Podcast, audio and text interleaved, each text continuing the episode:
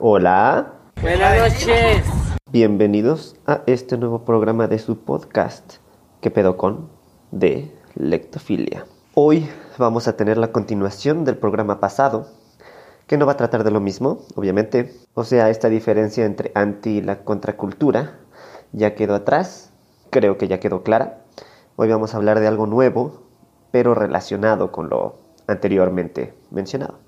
Al final del podcast pasado nos quedamos con que había algo, el arma secreta de estos movimientos generadores de cambio que modifican los valores de la sociedad, algo que es usado por los actores contraculturales como principal impulso para llegar a la sociedad y que a su vez es la forma perfecta para connotar un problema, incluso sin ser explícitos. O sea, que a través de esta arma uno puede decir que algo está mal sin que se vea como una crítica directa. Es más, uno ni siquiera está obligado a decir su nombre, o sea, su nombre verdadero, pueden usar seudónimos, es decir, un nombre falso. O incluso a través de la práctica de esta arma secreta se pueden hacer que otros actores existentes o inexistentes lleven a cabo las críticas más fieras a lo que sea. Así que, hoy, mis queridos lectófilos, ¿qué pedo con el arte? Si estaban esperando algo más radical, pues no hay nada más radical que el arte. Bájense de su nubecita del mame Ahora, el arte es el arma secreta de la contracultura. Sin embargo, ¿por qué? ¿Qué acaso no todo es considerado arte porque depende de nuestra perspectiva? ¿Cómo el arte podrá influenciar socialmente cuando no es más que algo a lo que nos dedicamos los muertos de hambre? ¿Arte no es acaso solamente imágenes bonitas y cosas de sentimientos? Si el arte fuera de verdad un arma de cambio social y personal, ¿por qué a nadie le interesa? ¿Por qué eres aburrido? ¿Por qué si quisiera hacer un podcast sobre el Kama Sutra, por qué tenemos que hablar de esto? Pues bueno, la verdad no sé. No he leído el Kama Sutra. No lo he visto. No, la verdad no sé si son imágenes o bueno, ya, a la verdad. Obviamente, voy a usar de ejemplos de un arte en específico, que es la literatura, porque es el que más conozco. Pero como concepto, el arte es general. El arte puede mover las fibras del hombre sin importar si es la pintura, la música, la arquitectura o incluso el cine. ¿Qué promueve el arte? Belleza, conocimiento sobre lo que nos rodea, conocimiento sobre lo que somos, un parámetro de acción, un punto de inflexión. Ahora, no todo puede ser arte. Mm. Eso nos tiene que quedar bien claro. Pongamos un ejemplo mamón. Esto muy común en día del posmodernismo y esas cuestiones chaquetas. Vamos a imaginarnos una habitación blanca con una mesita en medio, también blanca, alumbrada por un foquito blanco, de arriba para abajo obviamente. Y en la mesa, en el centro, está una botella de PET de cualquier refresco pisoteada y torcida a su más mínima expresión. ¿Qué posibles interpretaciones podríamos dar a esta semejante mamada? Veamos.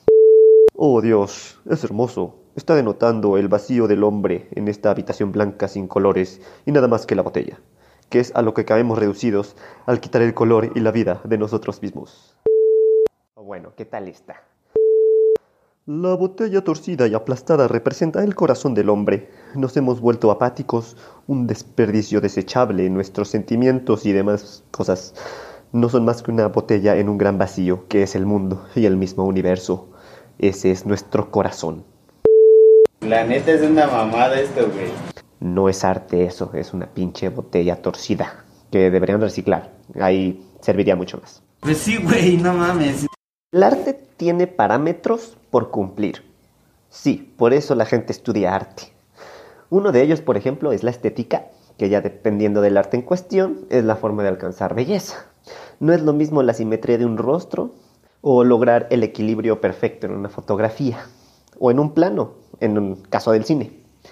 Claro, las reglas se pueden romper a voluntad, pero este rompimiento de la norma siempre va a requerir que conozcamos previamente cómo se hace algo. Eso quiere decir, por ejemplo, que José Emilio Pacheco o Laura Restrepo no escribieron como se les diera la gana solamente porque sí, o sea, porque así querían, ¿no? Tuvieron una epifanía maravillosa y ya de ahí pues, Diosito les dijo, ah, sí, escribe así, güey, ah, sí, a huevo, Dios, gracias. Qué buen pedo el chuchito, ¿no?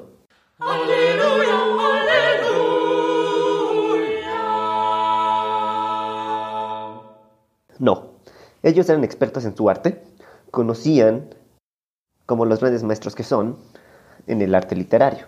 De hecho, para la correcta evolución del arte, para su éxito, para su inferencia su influencia en un momento histórico dado, deben romper con las normas previamente establecidas. O sea, no hay evolución ni revolución sin un cambio, y el cambio quiere decir que se deben quebrantar las normas que ya estaban.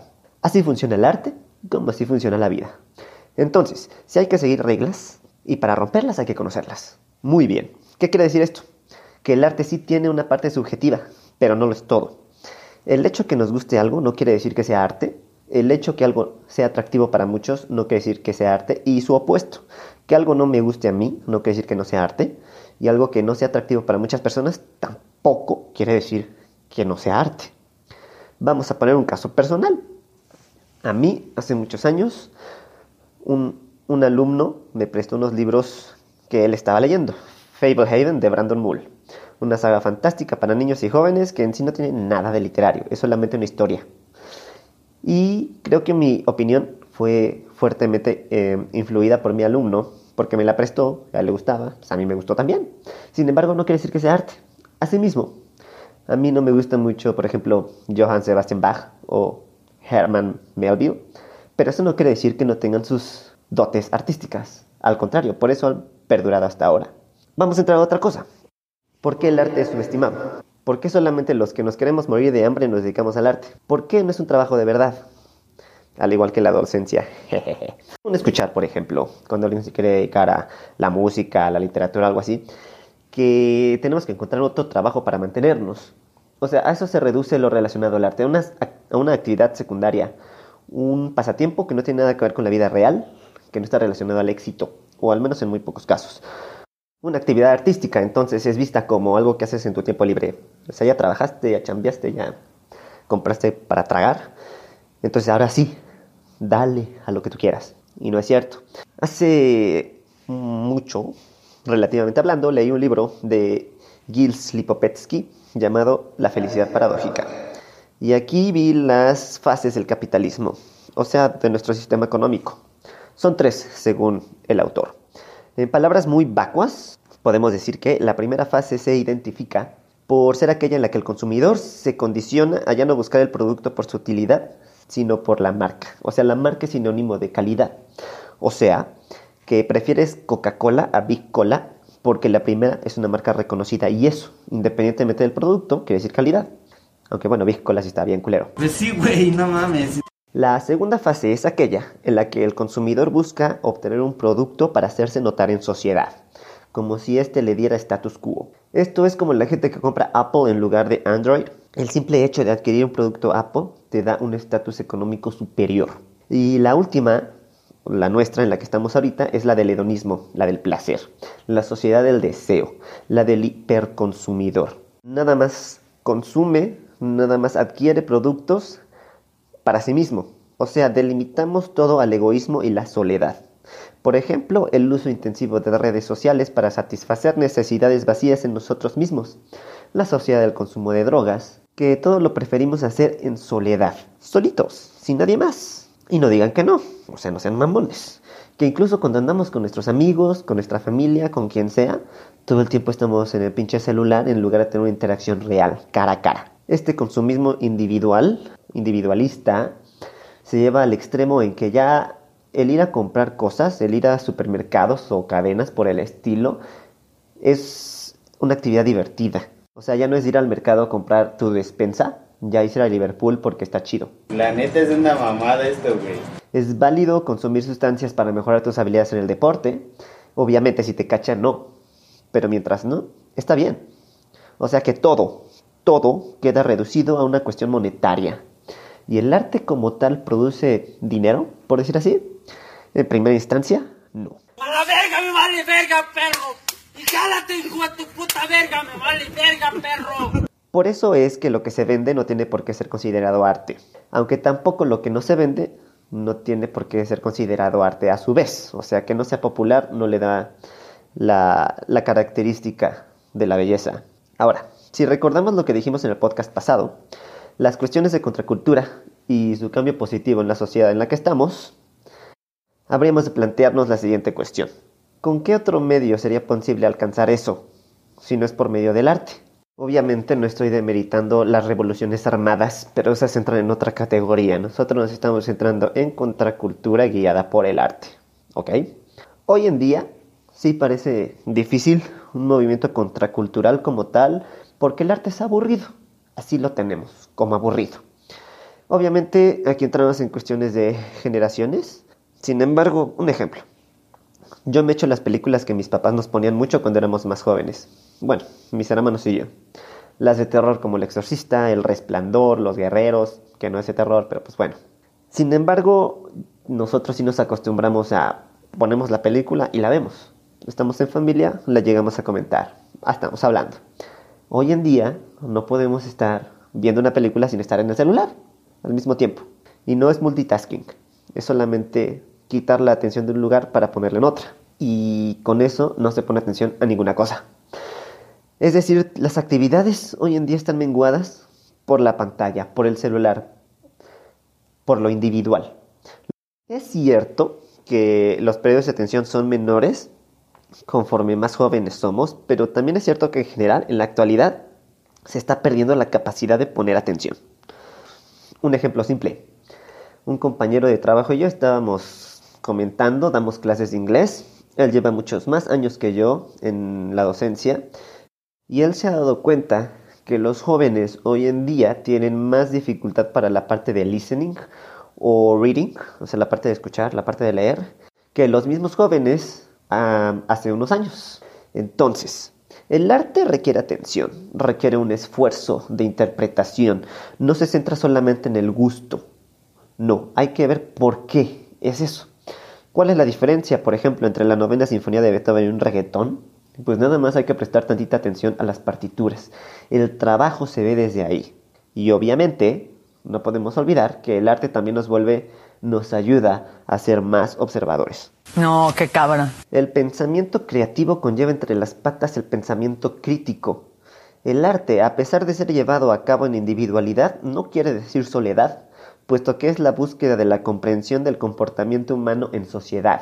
Es estúpido, por ejemplo, privar al jugador de fútbol del balón, al bombero de la manguera que usa para apagar el fuego. ¿Por qué entonces privamos al hombre de la forma más sana de expresarse? Que también somos eso, emociones y sentimientos. Estamos monetizándolo todo. Y es por ahí donde vienen las cuestiones depresivas, de no estar felices con nada en el mundo, justamente porque no podemos monetizar lo que nos hace humanos, aunque tratemos. Jorge Volpi habla de las neuronas espejo, que son estas las que permiten a uno, al leer una novela, por ejemplo, un proceso de proyección que llevan al lector a vivir lo que lee. O sea, no está leyendo un personaje fuera de sí mismo, no está leyendo a otro, está leyéndose a sí mismo, está viviendo lo que está pasando. Entonces, al leer, vivimos y nos cuestionamos qué haríamos en cualquier situación. Eso aplica a todas las artes. Por eso lloramos al ver una pintura, por eso lloramos al ver una película, por eso nos maravillamos al ver un edificio hermoso. Te ayuda, el arte te ayuda a contemplar la vida con una belleza que no te habías imaginado antes. Yo me acuerdo mucho que hace un par de años me fui con mi mejor amigo, estábamos en un museo y había una pintura con tonos pastel de una bailarina, estaba como estirando. Y yo le dije, güey, ¿eso qué? Eso lo puedes ver en cualquier día, o sea, no tiene nada extraordinario. A lo que él, que sí sabe del arte de la pintura, me dijo, es que eso es justo lo que lo vuelve bello, que alguien se tome la molestia de mostrar ese momento específico de la vida. Obviamente esta pintura tenía técnica y estética, no eran rayones simulando bailarinas, como las maravillas que hacen algunos autores postmodernos. Sin embargo, justamente eso, ese comentario me hizo ver las cosas de otra forma.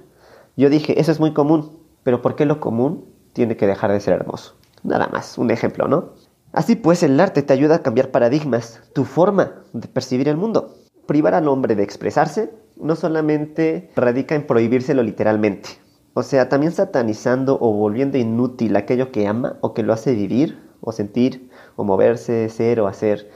Ahí también es una prohibición. Si tú le dices a un músico que para qué toca la guitarra, a una bailarina que para qué baila, a un escritor que para qué escribe, no solamente estás negando a esa persona, sino que lo matas, le quitas el alma, le haces preferir ser alguien más que él mismo. Y eso no es posible, porque todos vamos a vivir toda nuestra vida con nosotros. Y si tú le generas a alguien esa imagen de inutilidad de sí mismo, pues qué pincho jete, güey. Volver el arte algo propio de gente sin que hacer, desquacerados, también es una forma de prohibición. Y no nos damos cuenta de eso. Si queremos conocernos mejor, conocer a los demás, mejorar nuestros procesos de interacción, ser más felices, entonces hay que impulsar el arte, su observación, tenemos que meternos en un arte, porque también somos humanos. El desprecio que se le tiene al arte es directamente proporcional al que cada uno de nosotros nos tenemos a nosotros mismos.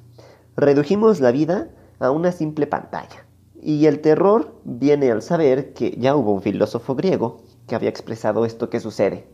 Vivimos en una cueva. Las sombras, la única diferencia es que hoy en día son luminosas, evitan que veamos lo que está alrededor, lo que está atrás de nosotros. Nos olvidamos de la gente, olvidamos los que nos rodean, nos olvidamos a nosotros mismos. Dejamos de ser humanos para pasar a ser eso, sombras. El arte conlleva el cuestionamiento de lo que sucede y su debida interpretación. Su interpretación va con miras a la explicación más amigable, a pesar de su dificultad. Bien decía Márquez que el escritor escribe para explicarse lo que no se puede explicar. Obviamente, yo creo que eso se aplica a cualquier arte, no solamente al de la literatura. Y bueno, eso fue todo por hoy. Les recuerdo que pueden mandarme sugerencias, quejas o la más mínima muestra de vida a sergio891992.gmail.com En Facebook e Instagram estoy como Lectofilia y en Twitter estoy como arroba sergiobetocr. Les recuerdo que estoy subiendo una novela distópica, un capítulo quincenal. Échenle un ojo, vale la pena. Esto fue ¿Qué pedo con el arte? Nos escuchamos en 15 días aquí en tu podcast. ¿Qué pedo con? de Lectofilia.